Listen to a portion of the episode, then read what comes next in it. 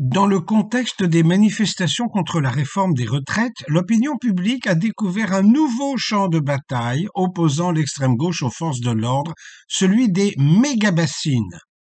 La violence s'est déchaînée, on a trouvé parmi les émeutiers arrêtés 200 fichiers S, des boules de pétanque, les traditionnels cocktails Molotov et les pavés, et surtout des bouteilles d'acide destinées à brûler les policiers, du moins autant que possible, vu qu'ils sont lourdement équipés, ce qui en dit long sur l'évolution de la société depuis mai 68.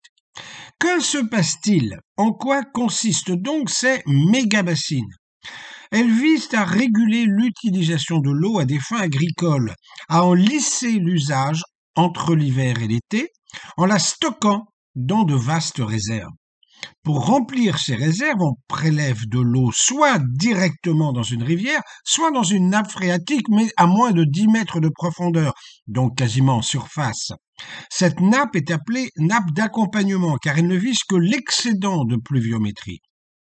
C'est pourquoi, par précaution, le pompage de la nappe d'accompagnement n'est effectué que si le niveau de la nappe profonde ou celui de la rivière sont insuffisants.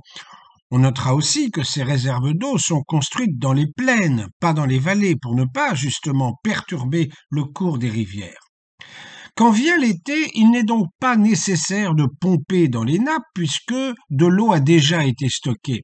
L'ambition de ce procédé relativement nouveau est de réduire plus de la moitié des captages en été dans toute la France.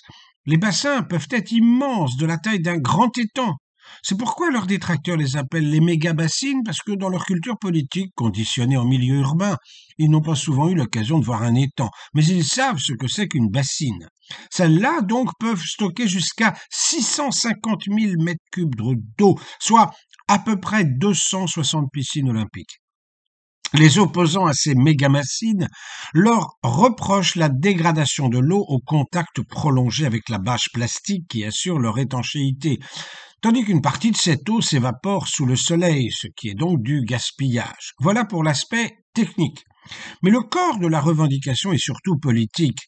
Persuadé que la sécheresse généralisée s'abattra sur le monde dans peu de temps, il soupçonne ces méga-bassines d'accaparer l'eau au profit des agriculteurs les plus riches, ceux qui pratiquent une agriculture intensive comme celle du maïs, destinée à nourrir les animaux plutôt que les hommes.